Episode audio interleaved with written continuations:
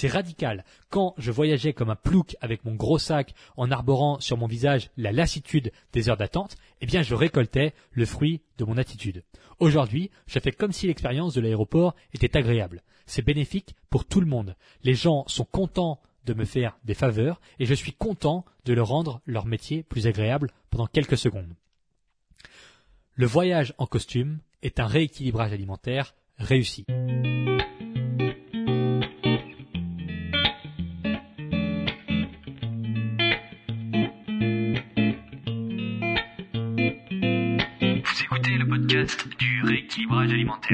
L'émission réservée à ceux qui veulent reprendre leur santé en main tout en continuant à vivre une vie sociale épanouie. Chaque semaine, venez discuter alimentation, mode de vie, perte de poids et bien-être avec Maël Brosso.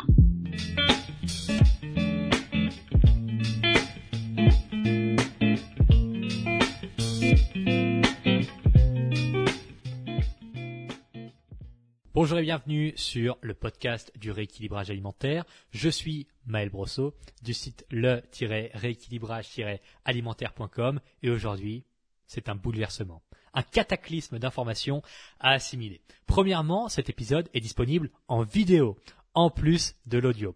Théoriquement, ça n'a aucun intérêt puisque vous me voyez juste suivre mon document en le transmettant à l'oral. Mais un ami sérieux m'a dit de filmer mes podcasts parce que certaines personnes arrivent mieux à se concentrer quand l'audio est associé à la vidéo. Alors, je m'exécute. Et ce podcast est aussi publié sur YouTube. Ça, c'était la première information. Deuxième information, vous avez probablement remarqué. Le micro salvateur est arrivé. Vos oreilles sont ravies de ce pas en avant. Après avoir passé des années à enregistrer ces épisodes à l'aide d'un micro-cravate à 12,50 euros, ou même 12 euros, euh, eh bien le niveau fait un bond de géant, puisque l'investissement des 65 euros accompli il y a quelques jours vous permet d'entendre le son de ma voix avec une qualité inégalée jusqu'alors dans cette émission.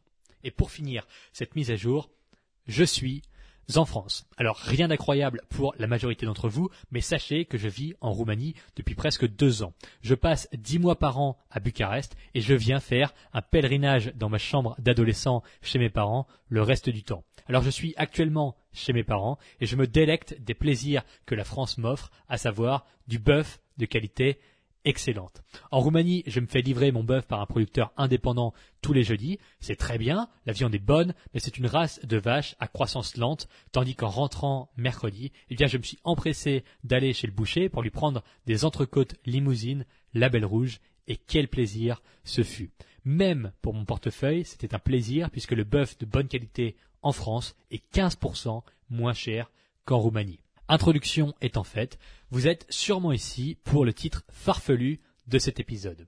Il y a deux jours, le 17 novembre, j'ai pris l'avion pour venir en France et dans ce podcast, je vais vous raconter ce périple en vous expliquant pourquoi voyager en costume fait perdre du poids. En effet, pour ceux qui ne sont pas abonnés à mon compte Instagram, j'ai fait plusieurs stories mercredi pour expliquer que je voyage toujours en costume complet. Même sans extravagance, j'ai mis, pour ceux qui sont en vidéo, vous le voyez, j'ai mis une chemise blanche, mon costume bleu marine et une cravate rouge avec des motifs blancs. Donc rien d'incroyable, rien de trop remarquable a priori. Mais laissez-moi vous prévenir, cette histoire est bien plus utile pour votre perte de poids que cela ne peut laisser l'entendre.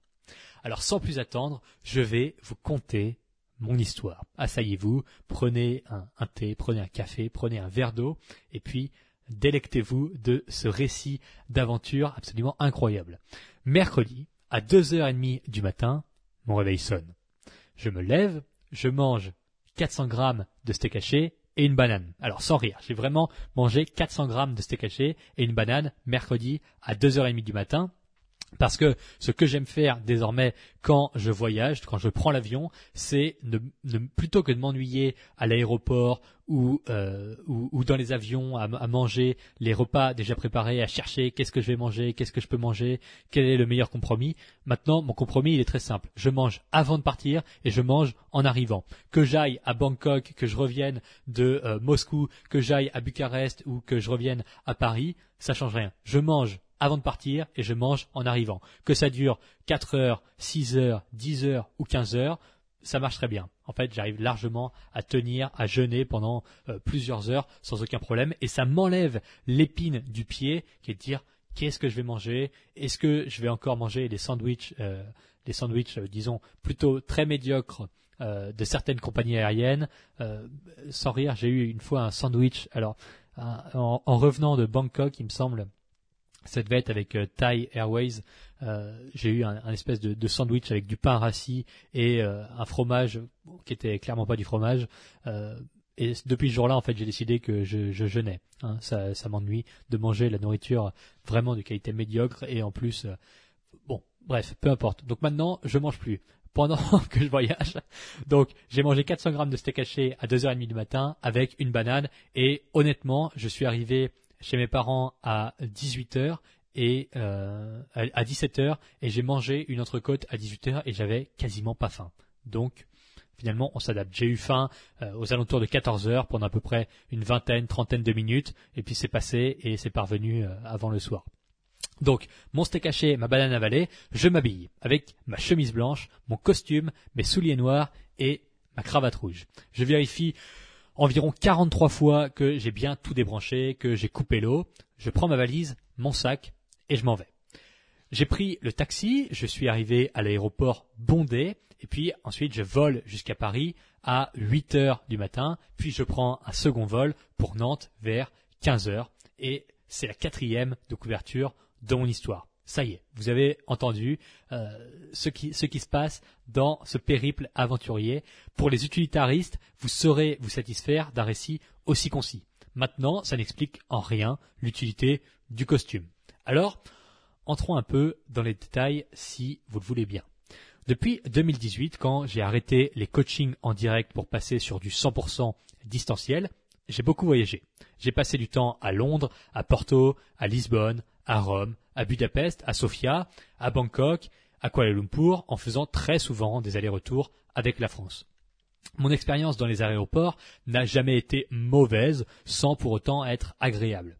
Puisque je voyage avec beaucoup de câbles, plusieurs portables, mon ordinateur, une caméra, etc., on m'a souvent, euh, disons, oui, relativement souvent, disons plus plus que la moyenne, on m'a souvent fait vider mon sac, demander à quoi ça servait, et puis euh, analyser un peu le contenu de ce qu'il y avait. Bon, a priori, rien de grave, mais c'est ennuyant de repasser plusieurs minutes à chaque fois pour re-remplir mon sac et ma valise que j'avais bien rangée. Et très souvent, mon sac, surtout quand je vais en Asie, mon sac est vraiment euh, rempli à ras-bord et c'est, presque un, Tetris euh, de, de 30-40 minutes pour réussir à tout rentrer dedans. Alors quand je vois euh, les contrôleurs qui vident complètement mon sac, ça y est, je sais que je suis bon pour 40 minutes à essayer de le re-remplir. Donc c'est pas dramatique, mais bon, c'est ennuyant.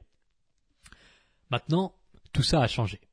Tout ça a changé en juillet 2020, depuis que je voyage en costume.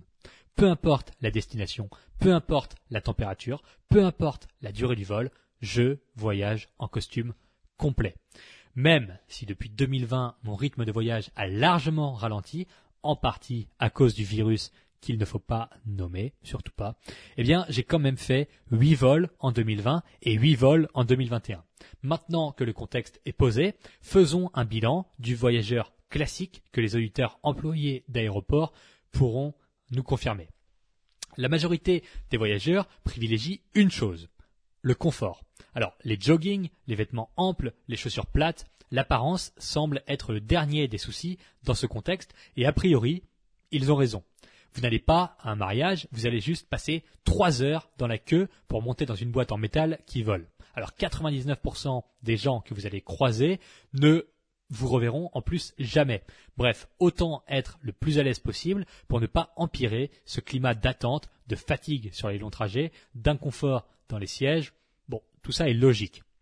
Au-delà des a priori et de l'idée selon laquelle les voyageurs cherchent le confort, pendant mon voyage de mercredi, j'ai croisé 1400 à, disons, 1600, 1700 personnes au minimum. Parmi ces gens, j'ai vu uniquement deux types avec une cravate parmi les voyageurs et je n'ai vu que 12 hommes en costume, dont 10 qui avaient au moins 60 ans. Les hommes de mon âge étaient tous en jean, en jogging, en basket, J'en ai même vu beaucoup en tongs ou en claquettes avec des tenues sportwear, des sacs à dos, des casquettes ou des bonnets. Les femmes, bien que faisant davantage attention à leur image, étaient largement, largement moins apprêtées que ce que j'ai l'habitude de voir quand je me promène à Bucarest. Alors il est évident que le confort est la priorité.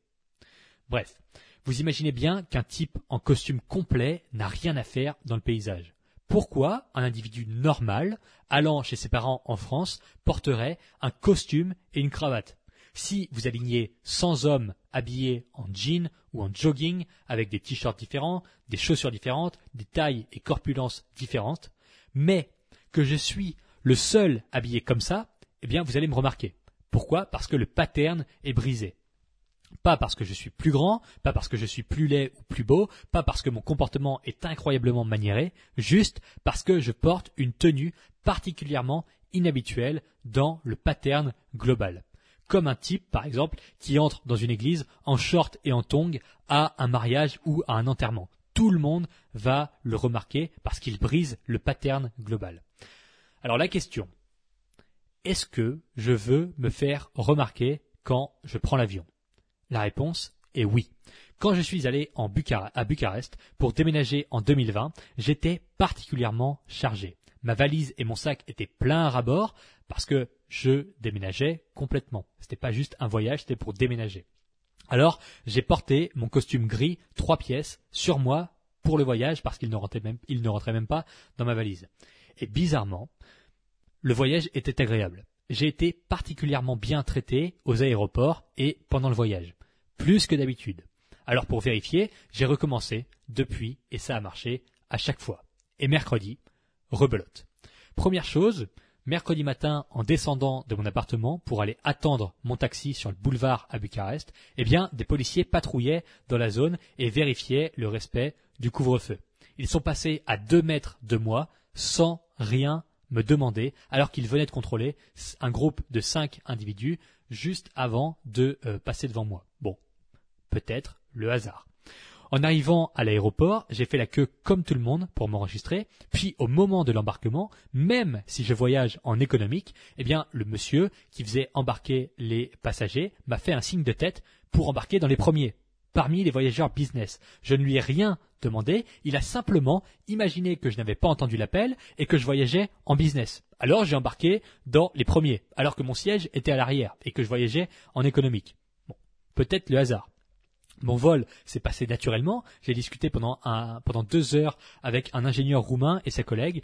Pas sûr que le costume ici y ait changé grand chose cette fois-ci. Cela dit, les discussions étaient très intéressantes. Alors peut-être, peut-être que ça a changé quelque chose, mais euh, c'est moins flagrant que, euh, les autres, euh, les autres actions. Là où ça devient intéressant, c'est en descendant à Paris. La police a fait un contrôle de passeport. J'ai à peine dit bonjour. J'ai juste tendu mon passeport sans que le policier le saisisse et je suis passé en trois secondes. Alors que les autres voyageurs y passaient au moins sept fois plus de temps. À nouveau, peut-être le hasard. En tout cas, ça commence à cumuler et moi, je, le remarque au fur et à mesure. Quelques minutes plus tard, au contrôle des bagages, la queue était très longue et après cinq minutes, une employée est venue me voir personnellement pour me demander si j'étais pressé. Mon vol était dans plusieurs heures, alors je l'ai remercié de l'attention, mais lui expliqué que j'avais le temps. Alors pourquoi moi personnellement? Il y avait des centaines de personnes dans la queue. Pourquoi a-t-elle fait l'effort de venir jusqu'à la barrière pour me demander à moi personnellement si j'étais pressé? Alors qu'il y avait littéralement des centaines de personnes dans la queue À nouveau, c'est peut-être le hasard. En arrivant finalement au contrôle des bagages, j'ai passé ma valise, mon sac et mon manteau au scan, et pour passer sous le portique, j'ai gardé mon portefeuille et ma veste. Je suis passé, j'ai bipé. Alors, je m'apprêtais à enlever mon portefeuille de ma poche pour le redonner au contrôleur, mais le monsieur m'a juste dit C'est bon, allez-y, monsieur. Avec un grand sourire. Alors, bon, j'ai commencé à remettre ma ceinture, à remettre mon manteau, et le contrôleur revient en me demandant euh, Excusez-moi, monsieur, vous êtes bien badgé? Alors, ben, je lui ai dit que je n'avais pas compris le sens de sa question et il s'est excusé en me demandant ma veste pour la passer au scan. Il pensait que je travaillais dans l'aéroport et c'est pour ça qu'il m'avait laissé passer avec ma veste, même si j'ai bipé. Est-ce que c'est le hasard? Est-ce que si j'avais été en short, j'aurais, euh, il m'aurait pris pour quelqu'un qui travaille à l'aéroport? Bon, peut-être, mais pas sûr. Alors, quel est le bilan de l'histoire? Et pourquoi je dis que voyager en costume fait perdre du poids? Les employés, les policiers, les douaniers, tout le monde est particulièrement sympathique et souriant avec moi quand je voyage en costume. Je vois la différence nettement entre 2018-2019 où je voyageais en jogging, en jean, en basket, en tongs et aujourd'hui. Après avoir fait une trentaine de vols habillé en jogging ou en short, eh bien, c'est le jour et la nuit. Au-delà des professionnels, au-delà des employés, des policiers, des douaniers, des hôtesses de l'air, au-delà de ces gens-là, eh bien, les autres voyageurs sont plus respectueux, plus polis. La défiance ambiante est plus basse les gens se disent ce type ne porte pas un costume par hasard. Pourquoi un type normal dans sa tête porterait un costume et une cravate pour voyager si sa fonction ou son statut ne lui oblige pas à le faire? Alors, chacun se crée sa propre histoire pour se convaincre que le type en costume mérite plus de respect, plus de patience, plus d'attention quand bien même rien ne change, je suis la même personne, je suis d'une politesse extrême avec les contrôleurs et les policiers, mais cela depuis toujours. Même quand j'étais en short, j'ai toujours été d'une politesse et, euh, avec, j'ai toujours été d'une politesse extrême avec les employés, les contrôleurs, les policiers dans les aéroports. Mais bon, il semble simplement que cette politesse est mieux accueillie, cette politesse est mieux reçue quand je porte un costume par rapport aux fois où je portais un short de Decathlon à 3,50 euros. La conclusion, c'est que je perds en confort. Oui, je me sens bien en costume, mais je me sentirais largement mieux en jogging avec des chaussures larges et un pull ample pour voyager. C'est évident. Mais je gagne beaucoup en expérience de voyage. On m'accorde plus de respect, plus de confiance, on ne se méfie pas ou vraiment peu de moi, on m'offre des privilèges dans une certaine mesure, on m'écoute avec plus d'attention lorsque je pose une question, etc. C'est pour ça que voyager en costume fait maigrir. Parce que le principe est similaire en tout point à la perte de poids.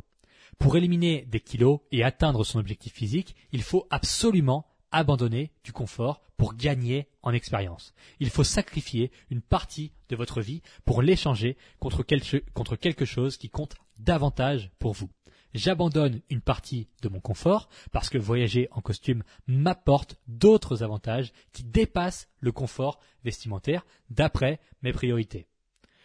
Vous mangez comme vous voyagez en jogging. C'est la priorisation du confort. Manger sans limite, juste en suivant ses envies et en écoutant toutes ses émotions, en dévorant une glace à 22 heures, en mangeant deux croissants à la pause de 10 heures, en buvant deux bières en rentrant du boulot, eh bien ça c'est un voyage en jogging. C'est super agréable. Vous ne sentez, vous ne vous sentez pas à l'étroit dans vos vêtements. Vous n'avez pas peur de froisser vos fringues. Vous êtes à l'aise à 100%. Aucune restriction dans vos mouvements. C'est la liberté totale. Alors sur le court terme, c'est vraiment génial. Mangez autant que vous voulez, autant de Twix que vous voulez, sans jamais se poser de questions. C'est super. Mais dès qu'il y a un contrôle, c'est la sanction. Bonjour madame, où en êtes-vous dans votre alimentation? Eh bien, votre santé est en déclin. Vous vous sentez mal dans votre peau. Vous n'aimez pas l'image que vous renvoyez. Vous positionnez vos priorités vous-même. Personne d'autre ne va le faire.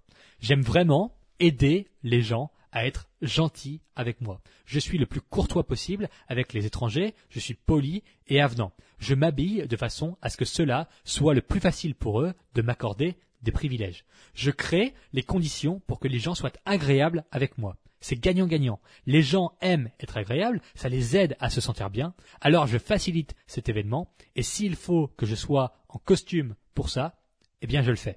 C'est radical. Quand je voyageais comme un plouc avec mon gros sac en arborant sur mon visage la lassitude des heures d'attente, eh bien je récoltais le fruit de mon attitude. Aujourd'hui, je fais comme si l'expérience de l'aéroport était agréable. C'est bénéfique pour tout le monde. Les gens sont contents de me faire des faveurs et je suis content de leur rendre leur métier plus agréable pendant quelques secondes. Le voyage en costume est un rééquilibrage alimentaire réussi vous sacrifiez volontairement une partie de votre confort à court terme pour améliorer votre vie. Que vous fassiez un rééquilibrage alimentaire ou pas, la perte de poids implique nécessairement des sacrifices. Vous devez sacrifier une partie du présent pour obtenir un futur hypothétiquement meilleur. Là où la majorité des gens se plantent, c'est qu'ils sacrifient les mauvaises choses et ont l'arrogance de croire qu'ils peuvent maîtriser l'avenir. Il y a une grande différence entre voyager en costume, être avenant et apprécier des privilèges d'occasion, contre voyager en costume, être mielleux et exiger que tout le monde se plie en quatre pour vous satisfaire. C'est la différence entre l'optimisation des chances et l'arrogance. En faisant un rééquilibrage alimentaire, vous optimisez vos chances de maigrir sans rechuter. En faisant un régime minceur qui vous promet 10 kilos en perdu en 3 semaines, vous avez l'arrogance de croire que votre vie entière est sous contrôle direct et sous votre contrôle direct. C'est faux. Définir votre hiérarchie de priorité est indispensable pour pour progresser. La plupart du temps, vous le faites inconsciemment et sans tenir vos positions solidement. Ici, je vous redemande d'y allouer un exercice véritable. Votre priorité est-elle de maigrir ou de manger tout ce qui vous plaît? Dans le cadre d'une soirée entre amis, est-ce que maigrir ou manger ce qui vous plaît dans des quantités indécentes est la priorité? Quand vous êtes sujet à une émotion forte, est-ce de maigrir ou de manger ce qui vous plaît sans limite la priorité? La hiérarchie de priorité s'adapte au contexte et varie selon les moments de votre vie, mais une ligne structurante devrait guider vos choix quotidiens. Est-ce que la perte de poids est votre priorité? Oui. Est-ce que c'est votre priorité même avant le travail? Même avant vos goûts? Est-il possible de concilier la perte de poids avec votre travail, avec votre travail? Si oui, comment faire? Est-il possible de perdre du poids en respectant vos goûts? Oui, mais alors comment? Est-ce que votre priorité est la satiété? La perte de poids implique que vous ayez faim. Est-ce que vous abandonnez l'idée de perdre du poids car cela vous donne faim? Est-ce que n'avoir jamais faim est plus important que votre objectif physique? Tout ça fait partie d'un exercice très important. Sans être extrêmement rigide, je vous incite à essayer cet exercice une fois. Notez la nature de votre priorité, de vos priorités vis-à-vis de votre perte de poids. Est-ce que vous sentir à l'aise dans votre corps est véritablement ce que vous souhaitez le plus? Et si oui, comment concilier cette priorité sans que le reste de votre existence devienne un calvaire Une perte de poids pérenne suit juste la formule suivante. Déficit calorique plus adhérence égale succès. À partir du moment où votre déficit calorique est maintenable pendant une période prolongée sans que cela ne ruine votre vie de tous les jours, eh bien la réussite de votre perte de poids n'est qu'une question de temps. C'est pour ça que je promets que je promeux un déficit calorique adapté à vos goûts, vos envies et présentant un niveau de sacrifice maîtrisable. Si vous voulez le faire en pratique dès maintenant, je vous recommande vivement d'utiliser les fiches repas rééquilibrage alimentaire. Vous saurez quoi manger, en quelle quantité, en respectant vos goûts et vos envies, sans compter vos calories et surtout sans y passer des heures. Vous vous concentrez sur la pratique en vous appuyant sur toute la théorie que j'ai largement simplifiée pour vous. Les fiches repas sont disponibles à l'adresse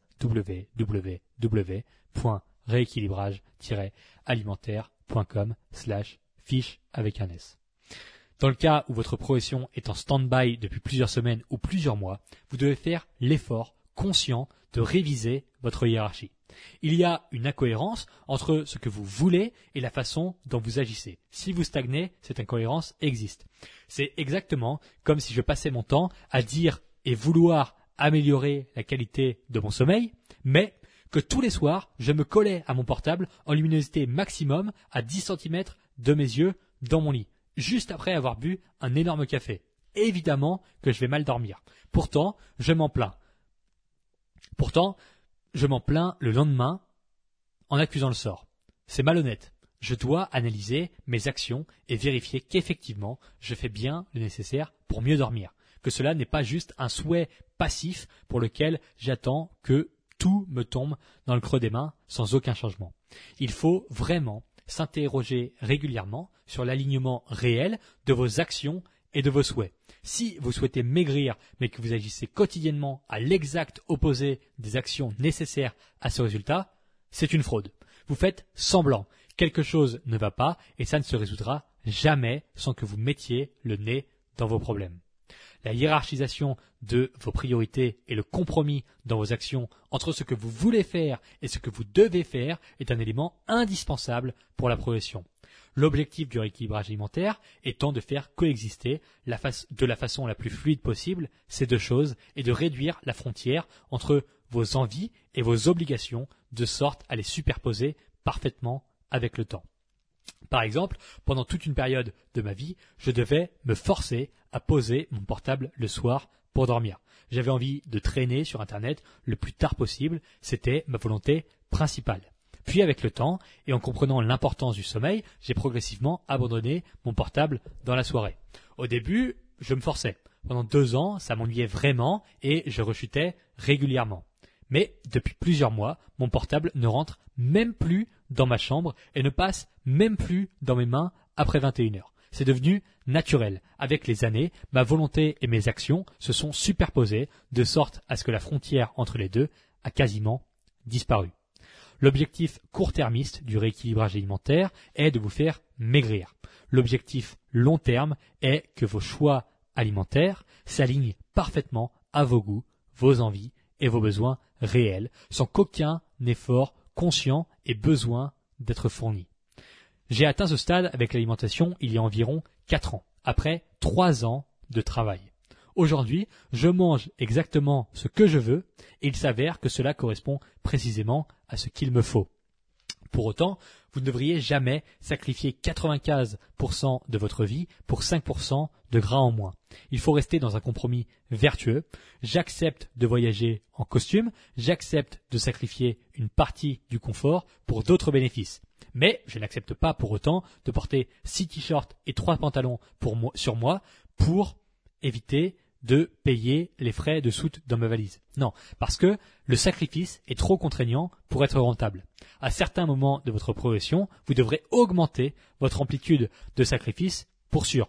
Mais veillez à ne pas dépasser les bornes. Par exemple, maigrir aux dépens de sa santé semble être une mauvaise idée. Pendant ce processus, vous devriez essayer de conserver une notion de satisfaction dans le progrès. Vous devez sentir du plaisir dans le fait de vous aider à avancer. Vous devez être excité à l'idée de vous transformer, d'approcher petit à petit d'un idéal que vous avez décidé.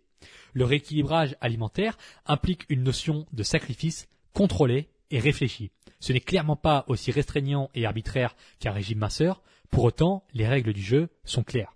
Le déficit calorique doit exister et rien ne vous permettra de passer outre cela. Maintenant, vous pouvez décider de vous y soumettre de diverses façons soit en vous frustrant excessivement, en mangeant des plats sans goût, en reniant votre vie sociale, soit en adaptant le plus possible votre alimentation en tenant compte de la réalité de ce que vous vivez, en respectant votre vie, vos goûts, vos envies, vos contraintes et vos limites. Et ça, c'est le rééquilibrage alimentaire.